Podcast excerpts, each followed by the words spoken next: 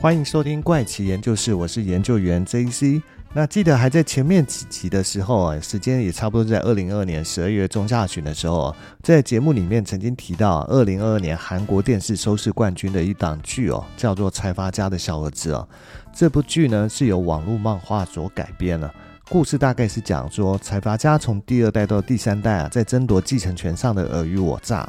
那这些财阀的第二代跟第三代们之间哦，不但是一边互相攻击啊，一边转身还会私下联络求合作等等之类的哦。总之是一部还蛮精彩的连续剧哦。先不论结尾是不是一般大众所喜欢的一个结尾啊，但中间的确有很多精彩的商战上面的一个故事啊。那一样呢，在二零二二年的年底啊，台湾的泰山企业也爆发了经营权之争的一个新闻哦。从新闻里面能知道的内容啊，几乎跟这部韩剧《财阀家的小儿子》没有什么两样，真的只能说是戏如人生啊，人生如戏啊，或者是说呢，原来那些洒狗血的剧情竟然都是真的，都是参考真实人生改编而来的。没错，这一集要分享的故事呢，就是目前还在热映中的泰山企业争夺经营权的故事啊。不过，在开始讲泰山的故事之前呢，可能需要先分享一下财阀家小儿子的剧情啊，这样大家就比较能够了解为什么泰山的故事会被许多网友戏称为泰山家的小儿子，或者是泰山家的小堂弟啊。但是呢，又怕替还没看过财阀家的小儿子的朋友们爆雷哦，所以还是会避开很多的细节，大致上只会以比较粗略的架构来介绍这部剧哦，让即便是听过这集节目的朋友们，如果想看这部剧的话，还是不会。因为听太多的故事内容而觉得没有意思哦。好，那我们先来分享一下《财阀家的小儿子》这部剧情吧。那这部剧呢的最后一集是在二零二二年的十二月二十五号那晚播出哦。最终的韩国全国收视率是拿下了二十六点九 percent 的收视率哦。这部剧一共有十六集，但是呢，在第八集的时候，他就拿下了二零二二年的最高收视率哦，甚至在最后一集还拿下了韩国电视史上的第二高的收视率哦，仅次于《夫妇的世界》这部剧哦。那至于小儿子这部剧呢，是由 W 两个世界的导演郑大颖跟六十天指定幸存者的编剧金泰基所合作打造的。主要演员呢是有男主角宋仲基跟最多饰演对手戏爷爷陈仰哲角色的李熙民哦，还有饰演戏份不太多的女主角申玄彬所演出哦。在这部剧中呢，其实李熙民演出的爷爷角色是本剧最大的亮点哦，也是最吸引人看的部分哦。不过在剧中，爷爷的脾气似乎不太好啊，总是在生气啊，所以一度就有网友留言问，为什么爷爷总是在生气呢？那就有其他网友帮忙回复说，那是因为在漫画原著里面，爷爷就是一直在生气啊。所以才让发问的网友了解哦，原来是这样子啊。那这部剧呢，在故事上应该说它是一部穿越加重生的剧哦，但事实上也不太算是重生啊，比较像是占据别人的人生哦。在前面穿越到重生这一部分，我就不多说了，留给还没看过这部剧的听众朋友，有兴趣的话可以自己去看哦。那小儿子呢，在进入第二集以后呢，原本的男主角叫做李炫优哦，就不知道什么样的一个原因啊，那穿越到三十五年前一九八七年的那一年了，并且重生成为财阀顺阳集团的第三代最小的儿子陈导俊。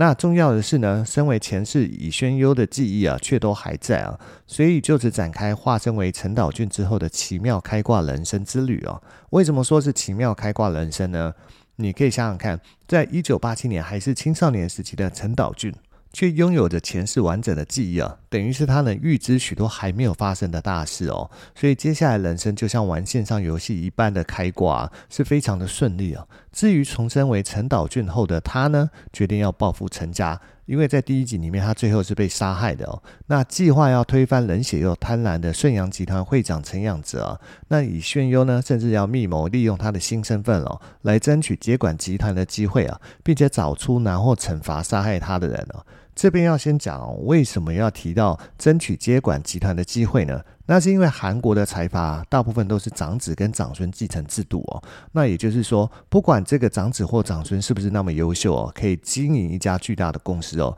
只要是他的身份是长子这个身份哦，那么他成为这家公司的经营者，就只是时间的问题了。那这一点呢，其实跟我们的社会观念都很像。大部分的家庭不一定要财团才会这样哦，都有长子继承家业的一个观念了。甚至是邻近的日本哦，也普遍有这样的观念哦，所以看起来这似乎是亚洲人部分亚洲人啊都会有的一个想法。那这次要讲的泰山企业的故事啊，也是跟长子长孙继承有关的一个故事啊。那再回到小儿子的剧情上来讲好了，先让男主角，但是不是长孙的陈岛俊哦，可以走入爷爷眼里哦，是因为少年时期的岛俊哦，知道爷爷后来要搭乘一班在一九八七年十一月二十九号的 CAL 八二八航班回国，但是根据他在前世的记忆里面，他知道后来呢。就会发生大韩航空八五八号班机空难这件事情，所以呢，他极力阻止爷爷搭上这一班航班啊。这一次的航班呢，其实在历史上是真实发生的一个空难事件啊，时间是在一九八七年的十一月二十九号。根据新闻报道，事发当天呢，大韩航空的八五八号班机啊。在安达曼海上突然发生爆炸，飞机上呢，一共有一百零四名乘客跟十一名机组人员哦，全部遇难哦。调查后发现了，是两位假扮成日本人的北韩女间谍在机上放了炸弹，其中一位北韩间谍在被逮捕后呢，供称呢。这起恐怖攻击啊，其实是北韩为了阻止南韩在一九八八年举办汉城奥运所策划的。但在这起事件后呢，也造成了北韩跟赖比瑞亚的一个断交啊。那在剧中呢，因为岛俊成功让爷爷改搭其他航班啊，所以躲过了这个时节啊，所以才让这位不起眼又是私生子所生的小儿子哦，走进爷爷的眼里啊。爷爷更是答应啊，要给岛俊一份礼物哦。那在剧中少年时期的岛俊呢，就跟爷爷要求五万坪的盆塘区的土地作为奖励哦。那要知道，在一九八七年的盆塘区呢，在韩国还是一个人口稀少、荒凉，然后仰赖着农作物为生的一个农村啊。可是到了一九八九年，也就是两年后，韩国政府开始对盆塘区进行都市更新计划，这个区域开始迅速发展，人口激增啊。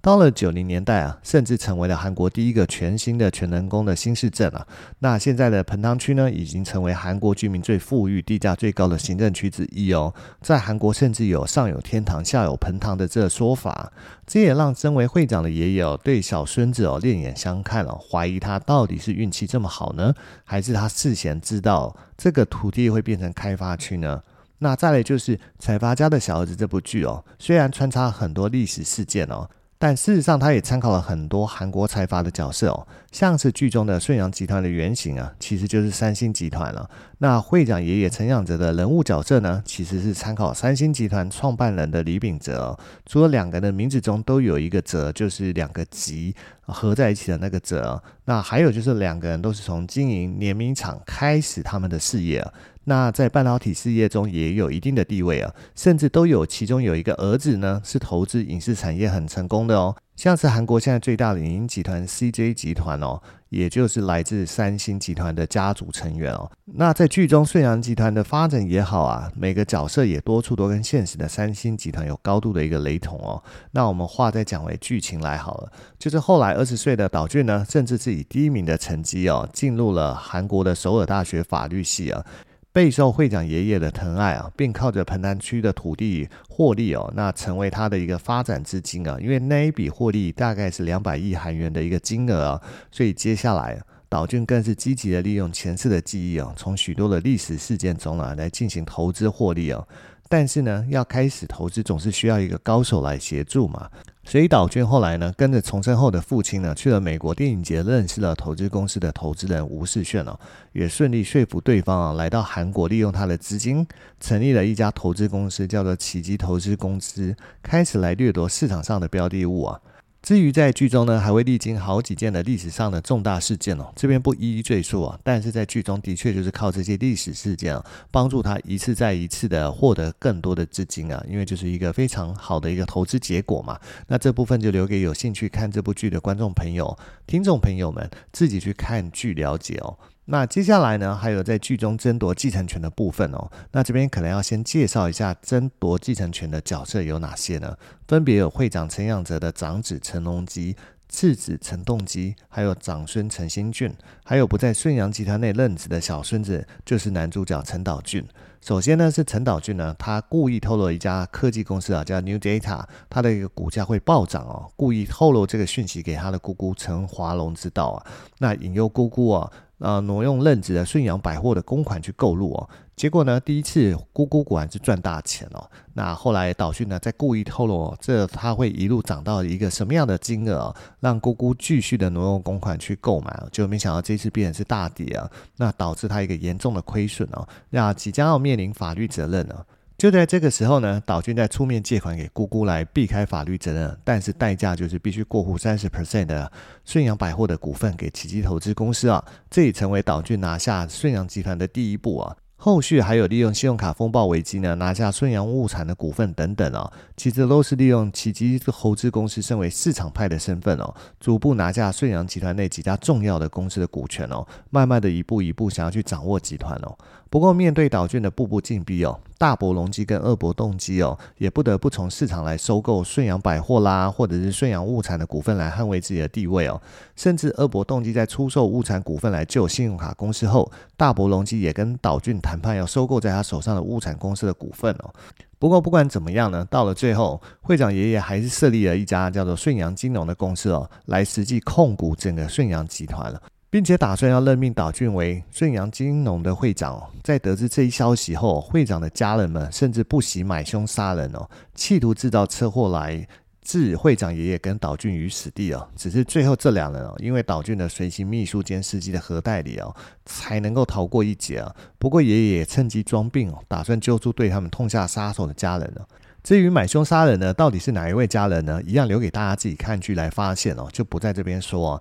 但豪门利益的纠葛实在太大了，岛俊后来还是要面对第二次的家人买凶杀人的难关哦。但最后的结局就是一样，留给大家自己看剧来发现哦。以上呢，大概其实就是财阀家小儿子的故事哦。那里面提到的岛俊其实就是市场派的代表，而大伯隆基跟二伯动机还有长孙新俊哦，就是公司派的代表。此外，还有顺阳陈家的家人们之间的互相角力哦。那接下来呢，故事就要转到泰山企业这边来哦。那泰山企业浮上台面的经营权争夺战哦，那是怎么一回事呢？首先简单介绍一下泰山企业的一个背景哦。泰山企业其实是以食品啊、饲料为主啊，扩及流通业啊、零售业等等。它的总部是位在彰化县田中镇哦，但是它现在的总管理处是在台北啊。它创立于一九五零年哦，创办人是以四个兄弟哦，分别是呃大哥詹玉柱啊，那以下简称大房。二哥詹金水，以下简称二房；那三弟是詹金南，以下简称三房；跟四弟詹木川，以下简称四房。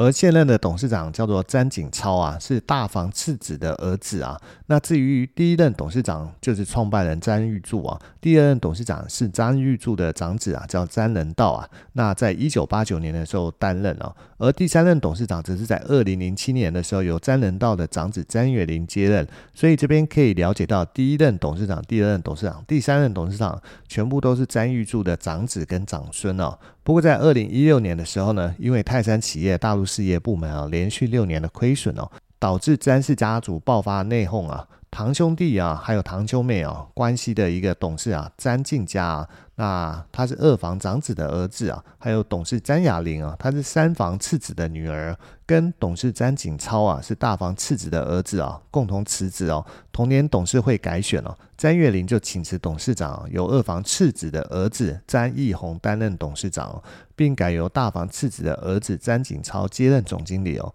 这一次发动经营权的变动是由詹家的第三代哦，他们具名痛批哦，堂兄就是泰山前董事长詹月林是一言堂啊，不但是独裁专断哦，还违法自肥哦，并发动召开股东临时会哦，全面改选董事哦，拉下詹月林啊。由监察人詹佩山所召集的临时股东会，不但是顺利举行哦，出席率甚至是高达八十七点六四哦，创下历年的新高哦。泰山的第二代哦，包括大房的詹仁志啦，二房的詹仁华等十几位二代的大佬，以及三代的儿女们都出席这个股东会哦。那在临时股东会中呢，其实顺利的全面改选董事哦，甚至是拉下董事长哦。但是为什么董事长会被拉下来呢？其实就是在泰山董事长詹月林哦，在未告知董事会的情况下哦，私自以泰山企业对全家便利商店持有的两成股份哦，支持自己以自然人的身份来当选全家的董事哦。那詹家进表示说，泰山无端丧失一席全家董事及董事酬劳啊，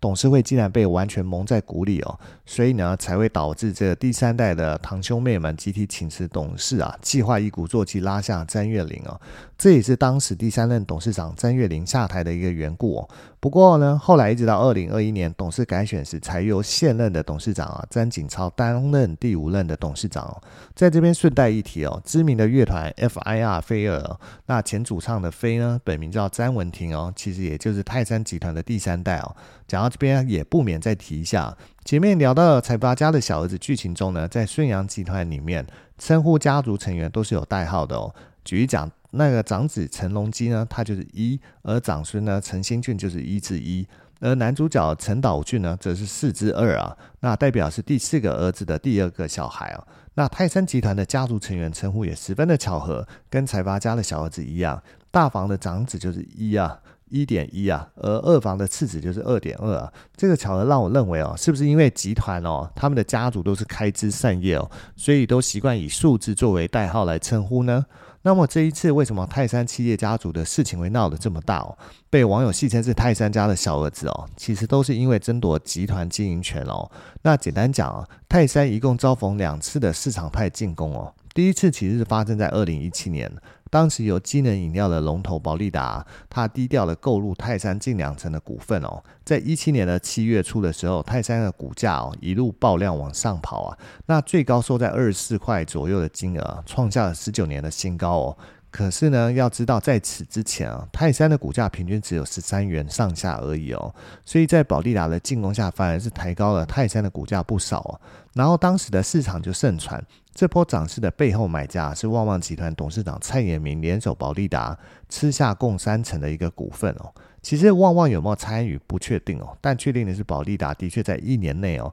暗中吃下泰山两成的股份哦。尤其在七月初的那段时间哦，甚至还买到泰山连续九个交易日都以红盘作收哦，期间每天爆量上涨哦，那还被主管机关列为警示股啊。虽然后来买盘稍微减弱，但股价还是持续在攀升啊。不过为什么保利达要吃下泰山近两成的股份呢？其实刚刚就有提到嘛，泰山在保利达进攻前呢，股价平均是十三元上下，市值约六十五亿哦。但是泰山手上最值钱的资产呢，其实是手上持有两成的全家超商的股票，市值约一百亿元哦。换句话说呢，如果不算买股会造成的股价上涨的因素哦，等于只要拿出不到三十五亿元哦，就是泰山股份市值一半的金额，就能买走泰山的经营权哦，顺带还可以拥有泰山怀里持有的一百亿的全家股票，这么划算的交易哦，当然会引来市场派的觊觎哦，也因此保利达才会想要暗中拿下泰山的股份了，去抢夺经营权跟这两层的全家超商的股份了，还能顺带掌握全家这个通路哦。不过市场派的保利达这样持续的进攻哦，也让公司派的詹氏家族坐不住哦。大股东呢，泰山的詹家如坐针毡哦。当时就有媒体报道称，一位詹家成员说：“饮料旺季来哦，只有我们家的股价上涨，实在是很奇怪哦。这不是一件很值得开心的事情啊，因为不知道买家有什么企图啊。”尤其是前两年啊，也就是二零一五年才刚爆发家变的泰山哦，所以当时董事长詹义宏跟总经理詹景超啊，也都是前年改选后才上任不久，更是害怕保利达是不是跟前任的公司派合作，是怀着恶意来抢公司经营权的。所以呢，在二零一七年的八月十号，泰山董事会决议现金增资发行普通股，上限为一点四七亿股哦，这对资本额在三十五点三亿的泰山，等于股本膨胀了四成哦。事实上呢，这就是泰山借由现金增资来抵御外界势力的恶意并购，顺便他想要逼出到底是谁在背后对泰山进行恶意并购。因为公司派利用现金增资来稀释市场派的股权，同时啊，还可以取得最新的股东名册。这一招呢，其实是逼市场派现行。讲到这边呢，先来介绍一下为什么泰山持有全家两成的股份。这其实是在一九八八年的那一年。泰山企业跟日本的日光超商啊，Nico Mart 技术合作成立了福克多超商啊。在那时呢，泰山企业成为台湾食品业第一家取得食品 GMP 认证的厂商。那到了一九九九年，泰山企业又从国产汽车手上买下了全家便利商店约十七 percent 的股份。然后在两千年跟二零零一年又分别增加对全家的持股啊。之后一直到二零零七年，福克多便利商店被并入全家便利商店，结束品牌啊。至此呢，计算泰山在一九九九年对全家的投资，还有福克多并入全家后的股份，累计高达二十一点五五 percent 了。虽然在此之后的二零一一年了、二零一四年跟一五年，还有二零一六年，都有处分部分的全家股票获利啊，但是在二零一八年决议不再处分全家股份后，又两度购入全家股份哦，又累积持股达二十一点七四 percent，而泰山所持有的这两成全家股份哦，每年所带来的收益哦，超过泰山总利润的五成哦，意思也就是单一个全家持股所获得的收益贡献哦，比泰山自己产品销售还要多哦，这样一来哦，也就了解为什么泰山会持有全家的股份。还有会遭到市场派觊觎的原因哦。不过，即便在泰山公司寄出现金增资，逼出神秘买家是保利达后呢，保利达还是持续在买进泰山哦。而泰山的高层也动用关系，想办法去跟保利达的董事长见过几次面哦。可是保利达也没有因此放弃对泰山的持股。一直到了二零一八年的六七月，事情突然有了转机啊。保利达开始在市场上释出泰山的股票，达一成多，而保利达这一卖出哦，倒是为自己获利超过四亿元的金额。不过，也就是在这个时候呢，第二次进攻泰山的市场派哦，也就是龙邦国际哦，开始接手保利达在市场抛出的股份了，也默默的吃下七 percent 的泰山股份了。那这一次将泰山家族斗争的故事搬上台面呢，其实就是龙邦争夺泰山经营权的缘故啊。龙邦也是在这样的环境下，一路持有泰山的股份，持股到四十六点九二 percent 哦，让公司派倍感危机哦。双方哦，从去年底就不断的隔空较阵了。但是这一次龙邦对泰山的进攻也说是非常的积极哦。龙邦甚至宣称说自己已经取得泰山五成的股份哦。等于是单一最大股东了，这也意味着龙邦可以涉及泰山的经营权哦，所以让泰山的家族倍感威胁哦。最后泰山没想到竟然来了一个釜底抽薪哦，说你既然看上的是我们持有全家的两成股份，那么我就一次把两成的全家股份全部处分掉，让你白忙一场。所以泰山的董事会呢，通过处分全家的这两成股份哦。可是这两成股份在市场上的市价是将近一百亿元哦。要找到能够瞬间掏出一百亿元买单的买家，也不是在路上随便就能找到的哦。这种巨额交易呢，在股市上有两种操作方式哦，分别是逐笔撮合跟配对交易这两种哦。而逐笔撮合的交易啊，其实就是由交易人委由期货商啊，将交易人的巨额交易委托输入期交所的交易系统。于巨额交易市场中呢，以价格优先跟时间优先的公开竞价为原则来进行撮合。至于配对交易呢，则是在投资时至少要有同时操作两个投资标的哦，两个才能配成一对哦，因此才称为配对交易啊。所以在一般在做配对交易的时候，都需要先去找一个合作对象。这样听起来呢，泰山这次的巨额交易应该是事先找好对象，所以会选择配对交易才对啊。可是有趣的是，这一次泰山竟然采取的是逐笔撮合的交易方式啊！因为逐笔撮合不需要事先找好对象，但奇怪的是，泰山持有的全部的全家股票啊，竟然在九点零一分的时候就全部卖完了。要知道，股市是九点才开盘，等于说这些全家的股票是在一分钟内全部被交易完成的。如果说没有事先找好交易对象，那将近一百亿的一个金额的股份哦，是如何能在股市开盘一分钟就全部销售一空哦？那么到底是谁能够在这一分钟内豪掷近百亿的金额哦，将这两层的全家股份全部扫货扫光呢？后来答案也浮出台面了，也就是在去年二零二二年十二月五号啊，泰山自己召开记者会宣布哦，他们已经将所有的全家持股哦，以逐笔交易的方式全部处分掉了。那处分的总金额是八十亿哦。如果听众朋友还记得前面提到的。泰山持有的股价啊，其实接近一百亿哦，那么只卖八十亿，不就少赚很多？这消息一流出来哦，整个市场都为之震撼哦。当然，最震撼的还是莫过于龙邦跟龙邦背后的老板朱国龙哦。毕竟龙邦从二零一八年就开始布局，默默的购入泰山股份哦，一直收购达五成的泰山股份，为的不就是泰山手上的这只金鸡母吗？结果没想到泰山家族会来这一招。那吃下泰山处分的这些全家股份的人到底是谁呢？几天后，国泰集团下面的万宝开发出来承认，就是他们承接了泰山售出的全家股份。至此呢，国泰取代泰山成为全家的第二大股东哦。还有就是国泰买下全家，看起来是一个非常好的交易哦，用了比原本市值还低的金额就取得以外呢，还有就是为什么是国泰呢？据知情人士透露，日本全家最大的股东哦，伊藤忠商事哦，担心泰山易主后，龙邦会透过泰山进入全家，所以牵线国泰蔡家买下全家的股份哦。当然，外界对于国泰为什么吃下全家的股份也是有多所揣测哦。目前市场上猜测的可能又有以下几种哦，像是看好全家获利稳定啦，加上这几年全家积极推动行动支付啦，未来有机会跟国泰进行业务配合，产生重效等等啊，又或者是因为全家是目前第二大的便利商店啊。在台湾呢，拥有超过四千一百家店面，转投资啊，专营电子支付机构全银支付啊，旗下的全银配啊，也于二零二二年的四月底正式营业啊。一名市场人士甚至分析哦，投资全家不仅可以补上电商事业的空白哦。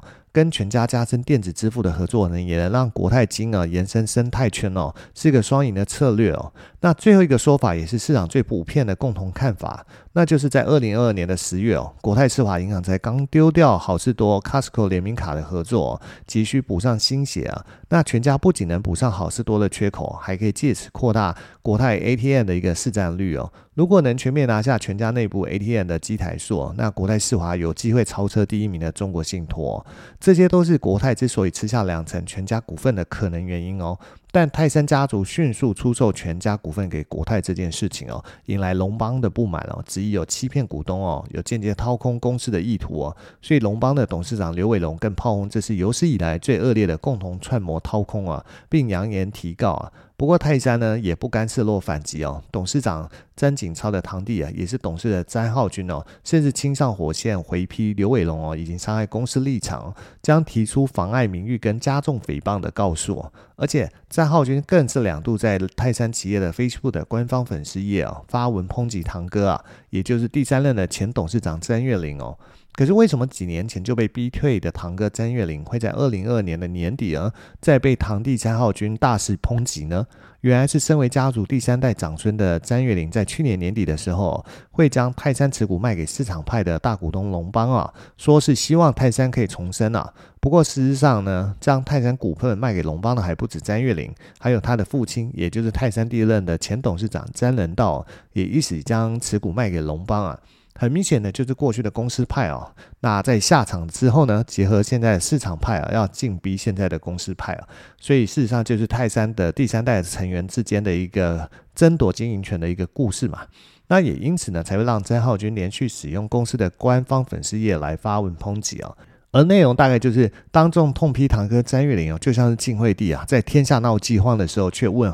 反问何不食肉糜哦。那过去鲜少会有企业经营者用脸书这种社群公开喊话，所以才会让许多吃瓜民众聚集想来看这部戏嘛。那发文的内容还有细数詹月玲自中国投资失败的多项事业啊，在二零一五年前三季亏损超过台币两亿元哦，累计登录十年哦，几乎亏光近九亿的资本额，严重。亏损泰山的获利表现哦，而且状况极为不透明哦，宛如黑洞。而且在后来其他的堂兄弟的努力之下呢，才终于扭转呃亏损的多年的一个局面哦。他甚至虽然说你手中的多年赔钱货能够在短期内成为小金鸡哦，充分证明你的不精心啊，漫不经心啊。那我们会更加团结，以免你重回泰山哦，噩梦重演哦。还提到从二零零七年到二零一六年哦，在詹月龄任内哦，有六年发不出股利哦。更惨的是在二零一二到二零一六年连续四年是零股利啊。所以堂兄弟。们只好在二零一六年起义啊，将詹月龄请下台，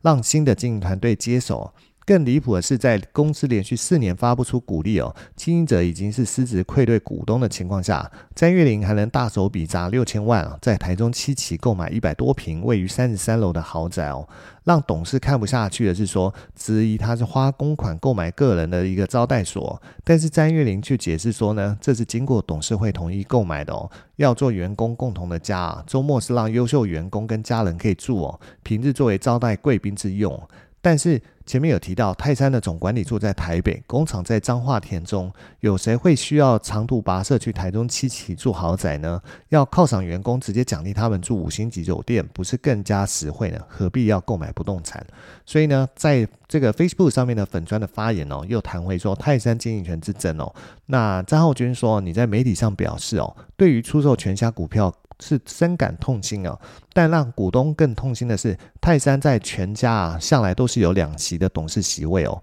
可是却在二零一五年改选董事的时候，你在没有跟泰山董事会报告跟讨论的情况下，就自己以自然人身份当选全家董事哦，导致泰山无端丧失一席全家董事跟董事酬劳。所以说，你口口声声说希望泰山可以尽快回到公司治理哦，请问你当年的所作所为哦，算哪门子的公司治理啊？最后在文章啊，张浩军还强调说，人就算没志气，也要有骨气嘛。当个倒戈落跑的晋惠帝，或许情有可原了。可是我真的很难理解，你选择与龙邦殡葬大佬刘伟龙先生跟国宝股市大圈仔朱国龙先生抗吹一气的思维哦，就如同你所说了，压倒骆驼的最后不是稻草，而是锤子哦。你是不是那把破坏詹家团结的大锤子？相信在天上的泰山詹家祖先们自有公论哦。也就是因为这些内容，让许多网友惊呼啊，泰山。这一场家族纠纷哦，加上市场派的进攻哦，根本是台湾版的财阀家的小堂弟啊。最后再回到泰山卖掉全家股份这件事上，有没有什么法律问题哦？事实上应该是有，因为市场派的龙邦已经要提告，但是因为官司最后要能够判决确定哦，没有个两三年时间不会定谳了。到那个时候呢，国泰都已经持有全家股份两三年以上的时间，你还能怎么办？所以事实上呢，不管未来是谁掌握泰山的经营权哦，对国泰持有全家股份这件事情也都无能为力哦。所以呢，只能说集团的家族内斗还有市场派的攻防上，真的是超乎我们一般人的想象。更让人惊讶的是，怎么会跟戏剧上演的有如此雷同哦？难怪人家会说戏如人生，人生如戏哦。那这集的节目呢，时间也差不多了，就先到这边为止喽。那结束之前啊，还是想要宣传一下，一样是要请各位听众帮忙。如果你也喜欢收听怪奇研究室的节目啊，而你也是使用 iPhone 手机收听的话，那就要请你动动手帮帮忙，在 Apple 的 Podcast 给怪奇研究室一个五星好评。如果能加上留言的话，就更好。如果有你的五星好评的支持哦，就是做节目最大的一个鼓励跟动力哦。所以，请听众朋友们支持，帮忙给一个五星好评哦。这集节目啊，就先到这边结束了，我们下集再见啦，拜拜。